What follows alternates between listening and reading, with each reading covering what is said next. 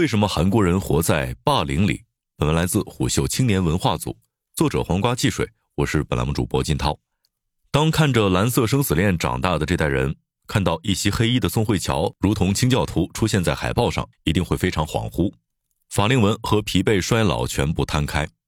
这次的故事没有白血病、甜妹和爱情。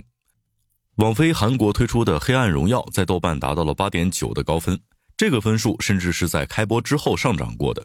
这对于一部影视剧来说异常难得。抛开所谓的爽剧皮囊以及以暴制暴的视觉刺激，我更好奇的是，为什么霸凌和复仇每次都能成为刺激东亚观众的一根最疼的针呢？你知道卷发棒的温度吗？在一所韩国中学的体育馆里，被霸凌的女孩文东恩最清楚卷发棒的温度。由财阀千金朴妍珍主导的霸凌五人组，里面有富二代，有教会家庭的千金，有普通人家的孩子和小混混。而文东恩只是一个家境贫寒的路人，在霸凌者的世界里，打你不需要挑日子，挑选猎物也不需要任何特殊的原因。滚烫的卷发棒紧紧贴在他的胳膊、小腿、前胸、后背，皮开肉绽，发出滋啦滋啦的烤肉声音。这个梦魇般的声音一直纠缠到了文东恩的中年，他甚至从此以后再也没有吃过热食。学校里的虐待还不够，他们打开了文东恩的家门。在他的月租房里面羞辱他的贫穷，用加热好的熨斗再次烫伤他还没有愈合的皮肤。对于霸凌者来说，这一切只不过是一场无聊时打发时间的游戏罢了。在文东恩无数个受难的时刻，他都死死盯住朴妍珍这张美丽的面孔。朴妍珍虐待到兴奋的时刻，甚至瞳孔的颜色都会变得更加的漆黑。这张虐待者的面孔让文东恩的人生陷入病态，既愤怒又无力摆脱，于是将自己变成一生的复仇目标。被霸凌的人在最初都尝试过向体制求助，可惜哪怕体制是沉默的，都不会让他的悲惨如此浓墨重彩。文东恩试图求助班主任，但他的家境实在太差了，没有父亲，母亲是发廊女，如此悬殊的阶级差距，除非老师是万中无一的菩萨，大概率不会出手相助。况且文东恩在退学理由上挑明了校园霸凌，严重影响了班主任的绩效，班主任责骂他：朋友之间打两下算什么？你也没断胳膊断腿。绝望的文东恩反问班主任：“如果是你自己的儿子遭遇了霸凌，作为父亲的你不会愤怒吗？”看上去一句非常合理的反问，换来的是班主任狠狠连续扇了他十几巴掌。最终，学校找来了文东恩的母亲，将退学申请表上的理由改成了“无法适应”这四个字，只需要花费财阀家长五千元。文东恩青春期所经历的所有的苦难都被消融在这五千元的标价里。可恶的是，竟然真的被朴妍珍说对了。没有任何人会帮助弱者，而弱者最大的加害者都是自己如同烂泥的原生家庭。他当然也想过一了百了。就在他计划自杀之前，雪花落在他溃烂的皮肤上。文东恩坐在天台的雪地里，用雪摩挲发痒刺痛的伤口，给血肉模糊的皮肤降温。他还是哭着选择了活下去。高度还原的生理不适与精神折磨，《黑暗荣耀》对暴力和疼痛的刻画，会让很多曾经被霸凌过的人唤起创伤性的回忆。就在十八岁的文东恩退学进场那天，他主动走进了那个曾经充满凄厉哭喊声的体育馆。这一次，他问了霸凌者一个问题：“你的梦想是什么？”答案很容易猜到了，无非就是继承家业、吃喝玩乐。唯一的意外是朴妍中口中的一番话：“梦想是像你们这样的人才需要的。等你们实现梦想了，我花钱使唤你们就行。”在他看来，梦想是穷人才会苦苦渴望的光，阶级跃升、财富自由、逆天改命。人生赢家等等，这些童话只能骗底层阶级。对于财阀子女而言，他们一出生就拥有了童话的结局，梦想自然是一个伪命题。现实残酷就残酷在，坏人总是能够轻松上天堂，好人却连地狱的门票都得抢。霸凌五人组按照他们既定的路线幸福的生活着，他们继续享受高等教育，挑选下一个被霸凌的猎物，然后继承家业，成为画家，成为空姐。随心所欲，按照自己的爱好和兴趣去轻松的生活，而受害者文东恩的人生从此没有任何其他目标了。他唯一的目标就是毁灭眼前的所有施虐者。退学的他只能去做场妹，在流水线上背单词，半夜刷题，不断的考下去。高考上师范大学，考教师编，这是一套每一个东亚人都熟悉的流程。豆瓣网友对此做出点评：考试和学习真的是东亚底层最后的救命稻草。或许从前我们根本体会不到这句话的分量，而放在一个复仇故事当中，考试变成了极具东亚特色的翻身赌注。他原本的梦想是成为一名建筑设计师，被霸凌中断人生之后，他孤注一掷也要做老师。原因简单而朴素，朴妍珍大概率会成为一个阔太太，只有孩子是她唯一的软肋。为了监视朴妍珍，文东恩攒钱租下了豪宅对面的廉价公寓，像一位来自地狱的死神，静静地凝视着他的犯人。所以，当朴元珍站在教室外，惊恐地发现女儿的小学班主任竟然是自己曾经霸凌了千百次的文东恩的时候，他耀武扬威的人生第一次品尝到了恐惧和失控的滋味。朴元珍的女儿就是如今文东恩手中滚烫的卷发棒。文东恩甚至并未对他的女儿做任何事儿，就足以让朴元珍崩溃。人生就是这样，即便是恶魔般的霸凌者，也会担心自己曾经施加的暴力会因果循环在自己的孩子身上。既然是一部韩剧，那么想要夺走一个女人的幸福人生，当然少不了夺走她的完美婚恋。为了吸引朴妍珍的财阀丈夫何道英，文东恩自学围棋，在财阀常去的棋社守株待兔，最终成功引起了财阀的注意。这个女人很特别，和家里的妖艳贱货好像不一样。这样的情节老套吗？确实。一个东亚女人的复仇叙事里面总会卷进男人，但我们也不得不感慨韩剧的迭代和进化。沉稳狡黠的何道英暗中观察着骑射中百战百胜的文东恩，而他即便是眼皮都不抬一下，也知道对方正在观察自己。当何道英看到文东恩不在骑射，失望之后，正打算离开的时候，文东恩巧妙地降临了，他的头发末梢正好从他的鼻尖掠过。这场致敬《花样年华》的镜头，足以证明韩剧在爱情故事的塑造方面依旧功力不减。何道英与文东恩之间的张力，就像二者手执的围棋，黑子白子之间沉默的进攻。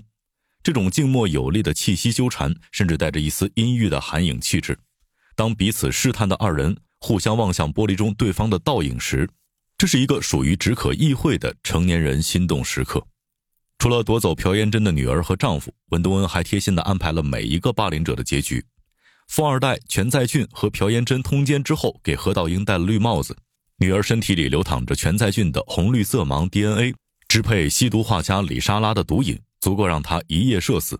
甚至文东恩还空出时间搞定了拜金空姐的婆婆，让空姐一不小心就会失去金龟婿的美梦。这些确实都是韩国爽剧的惯用套路，也是网飞流水生产线上的经典产品。但这部剧最珍贵的地方，并不是复仇有多过瘾。表面上，《黑暗荣耀》是一部校园复仇记，但本质仍然在思考暴力与霸凌的成因。所有原罪都指向了对阶级和权力的反思。或许，《寄生虫》就是韩国人精神状态近十年的一个缩影。当贫富差距不再能用金钱来衡量的时候，韩国人想到了极其精妙的隐喻——气味。穷人身上的气味是无论如何都盖不住的。本来是爱情编剧圣手的金银书，第一次转型写了揭露社会问题的剧本。他的文采并没有随着故事题材一同晦暗。底层的人生有百分之九十九的可能性踏入深渊。我以为你会嫁给一个穷光蛋，生一大堆穷光蛋，继续循环痛苦的人生。朴妍珍用一句话就点破了东亚人难以逃脱的困境，即永无止境、暗无天日的阶级闭环。但文东恩如神迹般从百分之九十九的深渊中站起来。用偏执和复仇信念反哺自己。成年之后，他的脸上再也没有出现过笑容，因为笑会让他忘记仇恨和痛苦。即便是爱情降临，文东恩也不允许自己松懈。这是一个考验人性的致命细节。百分之一的幸福就可以冲淡漫长幽暗的苦难，而他拒绝了这种可能性。这种对幸福的机械拒斥，在编剧金银书笔下变成了诗一样的台词。我不需要王子，我需要的是和我一起跳剑舞的刽子手。除了塑造极端对立的阶级画像，编剧金银书对底层阶级的关照也是这部作品的闪光点。当霸凌者内部为了利益勾心斗角的时候，底层群体互相依偎，舔舐伤口。工厂里为了不打扰深夜备考的文东恩，另一个厂妹总是脱掉鞋轻声走路，她发自内心希望看到文东恩考出工厂。复仇开始之后，和文东恩联手的保姆大婶更是这部剧的点睛之笔。同样是底层妇女，大婶遭受着家暴的痛苦，于是和文东恩达成协议，她充当文东恩的间谍，去寻找霸凌五人组的弱点，而文东恩需要帮她杀掉丈夫。大婶活泼的性格和她遭受的暴力形成一组残忍的对照。编剧金银书并不想站在任何的道德制高点，替霸凌者开脱辩解，给他们安上原生家庭创伤的借口。罪就是罪恶本身。金银书的女儿有一天问了他一个问题：“是我把别人往死里打会让你更心痛，还是别人把我往死里打，让你更心痛？听完这个问题，金银书才意识到，当霸凌敲门的时候，一个普通人能选择的角色有多逼仄。所以在《黑暗荣耀》里，文东恩身旁没有一个劝人向善的配角。那个曾经因为帮助文东恩被迫停职的校医，面对人到中年的文东恩，并没有说出任何放下仇恨的台词。爱上文东恩的男主角周汝正，看到月光下文东恩布满全身的伤痕后，也会坚定地说：“我来当刽子手，我来跳剑舞。”那几个当中要先杀哪一个？恐怕只有韩国的编剧能够想出如此疯狂且浪漫的告白。流水线复仇剧在视觉和情绪上确实都很刺激，但比起韩国人正在面临的现实，再夸张的剧情都还原不了他们忍受的体制性霸凌的阴翳。或许你也发现了，韩国人为什么总是和校园霸凌较劲？恐怕是因为他们吃过的霸凌的苦实在太多了。熟悉韩剧韩影的人看到《黑暗荣耀》，可能并不会感到有多么的惊讶，毕竟霸凌和复仇是韩国创作者们近二十年的选题库。韩公主、蚯蚓、妈妈别哭，这些电影都聚焦在被霸凌、被侮辱、走向自杀的未成年人身上。而这两年几乎是韩剧霸凌题材的井喷时期。能够与《黑暗荣耀》隔岸呼应的是去年的另一部高分剧，改编自漫画的韩剧《侏罗之王》。这部剧里面，男性向的复仇以更加粗暴和血腥的方式出现。然而，电视剧的极端表现只不过是对现实一角的还原。校园内等级关系的建立是由整个社会共同塑造的，等级秩序也是韩国社会长久以来默认的传统。社团文化 MT 是韩国校园里极具特色的产物，学长学姐建立内部社交规则，后辈必须无条件的服从。二零一零年，韩国中清北道发生了一次女大学生饮酒致死的案件，其死亡原因就是一场和前辈的酒局。如果记不住具体的学长名字，就必须罚酒。死者在半个小时内被灌下了三瓶以上的烧酒。作为普通韩国人的样本，YouTube 有两位韩国女性博主就描述了自己校园时期的遭遇。后辈见到前辈，有几位学姐就鞠几次躬，少鞠一次就要被教训。鞠躬如果没有到九十度弯腰，也会被前辈责骂。你的腰是弯不下去吗？在社团里要记住每一位学姐的名字，哪怕这些名字重合度极高，记错一个字就要被教训。前辈的酒杯一旦空了，后辈就需要立刻双手为其添酒。学生们不会害怕父母和老师，但是对学长学姐极度恐惧。亚洲教育期刊的一篇论文，通过高年级和低年级之间的等级文化对校园暴力体验的研究。作者李银志分析了韩国校园霸凌中运行的一套稳定的恶性循环：受害者、加害者、旁观者结构。一年级在等级制所形成的权力结构当中，处于绝对的受害者位置；二年级是一年级的加害者，同时二年级也是曾经被三年级霸凌的受害者。最后，三年级隐退为高考前不再参与霸凌的旁观者，他们同时也成为了站在金字塔顶端的加害者。当一个学生进入校园，他必将经历受害、迫害、旁观的过程，几乎无一例外。受害时只能默默忍受，而当自己成为前辈之后，又忍不住将暴力循环在下一批人身上。被霸凌者第一次遭遇霸凌的时候，认为这是错误的，但他们逐渐习惯了所属群体的等级文化，久而久之，他们认为这种文化是理所当然的，也无法识别由等级文化造成的暴力是错误的。一旦接受了这种观念，受害者会认为前辈的暴力行为是由于后辈做的不好而造成的，也并非所有受访者都保持沉默。然而，当他选择反抗的时候，身边却没有人帮助他，事后他只好继续忍受前辈的暴力。所以，当我们好奇为什么韩国人执着于霸凌复仇的叙事，反反复复诉说着血腥的霸凌故事的时候，我们需要认识到，霸凌并非一个班级、一个学校、一个时期独有的特产。而是一种韩国特色的社会气氛，没有人觉得霸凌和暴力是错的。就算你从没有去过韩国，恐怕也听说过韩国的前后辈文化。它以铁律的面目出现在职场、军队、校园和社团当中。这也是为什么韩国人在初次相识的时候，第一件事儿就是确认彼此的年龄，确保双方使用正确的语言体系。年纪的微小差别就会改变两人的相处模式、尊卑顺序、社会地位、亲疏程度。这种文化折射在日常社交里，最具代表性的就是敬语和平语的使用。而前后辈文化的影响绝不仅限于使用语言，后辈对前辈的一系列态度与反应，必须达到韩国独特的尊重标准，才能被认为是合格的。为什么会如此呢？这场森严的等级规则建立在儒学的根基之上，在历史的进程中不断被加强，就像叠 buff 一样，将韩国人的社交生存模式提升到地狱级别。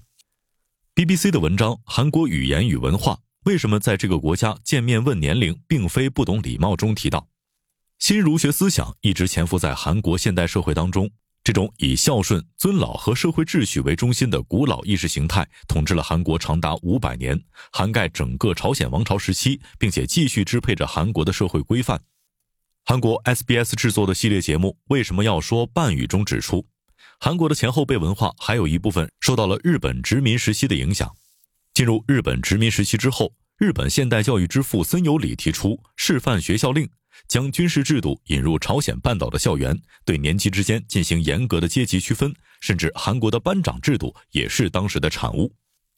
大韩民国成立之后，朴正熙军政府颁布《国民教育宪章》，严格规范了大韩民国国民精神，一边继承了日本殖民时期的教育理念，另一边强化了具备强烈军事元素的前后辈文化。等级主义从遥远的日本殖民时期便扎根韩国。在朴正熙第四共和国时期加强，随着时间的推移，走进了韩国的部队，蔓延到了整个社会，最终渗透到职场中的每一次鞠躬、学校的每一张书桌。而将等级主义贯彻到出人命的，不得不提韩国的军营。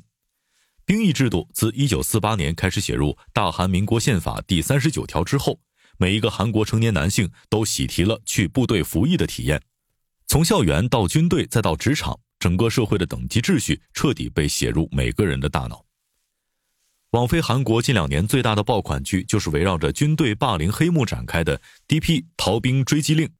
D.P. 特别行动组专门拘捕服役中的逃兵，除了个别案例是为了享乐和照顾家庭之外，大部分逃兵都是因为无法忍受军队中极其残酷的霸凌。当男主角安俊浩刚开始服役的时候，就立刻被老兵教训，对方不断的将他推向一个有钉子的墙壁。体罚、殴打、扇耳光是家常便饭，老兵还会把他压在身下，喂他黄金软糖，也就是吐痰到他的嘴里。期间有任何反抗，会换来更残暴的拳打脚踢。安俊浩被调入 D.P 组之后，总算逃脱了没日没夜的老兵霸凌，但也由此他见到了更多被霸凌的普通士兵。一位唱错歌词的士兵不断被老兵殴打，逃出部队之后烧炭自杀。一位晚上睡觉打呼噜的士兵被老兵戴上防毒面具灌水窒息。这部电视剧设定的时间是二零一四年，这个年份正好是韩国军队虐兵导致伤亡的顶峰时期。二零一四年四月六号，在京畿道连川陆军部队服役的一等兵尹某被部队老兵殴打致食物堵塞气道，因抢救无效于次日死亡。据调查，尹某去年十二月入伍。二月被分配到连川陆军部队之后，几乎每天都遭到其他士兵的虐打，包括被迫吃自己的呕吐物、舔地上的口水。然而，这些霸凌在老兵退伍的时候被强制一笑泯恩仇，大家都是这么被折磨过来的。如果你觉得不公平，你可以去欺负下一波新兵，霸凌的恶性循环如此继承。那么问题来了，体制为什么默许霸凌存在，并作为传统延续下去呢？韩国人为什么世世代代沉迷于等级与权力的游戏呢？韩国媒体学者康俊满写道：“韩国社会的基本语法和根深蒂固的令人不适，反映了韩国人沉迷于等级主义。”二零一四年，纽约约翰肯尼迪国际机场，大韩航空公司董事长的女儿副总裁赵贤雅，只因为不满服务员给她送上的坚果没有装在盘子里，就命令飞机在起飞前返回登机口。在与机长发生激烈冲突之后，赵贤雅袭击了他，还下令解雇机组成员。该航班的首席乘务员朴昌镇作证说，赵贤雅的行为就像发现猎物的野兽，对待无权无势的人就像对待封建社会的奴隶一样。由于整个韩国社会的霸凌气氛太病态了，甚至政府机构与民企之间都鼓励公民举报滥用职权、霸凌他人的官员和老板。一位韩国市民说：“我们结束了军事独裁，我们弹劾了一位总统。”但我们的职场文化和阶级文化却纹丝不动。但韩国部队中的军官与上级们并不认为平等和人权是什么好东西。他们为什么对霸凌一直选择旁观呢？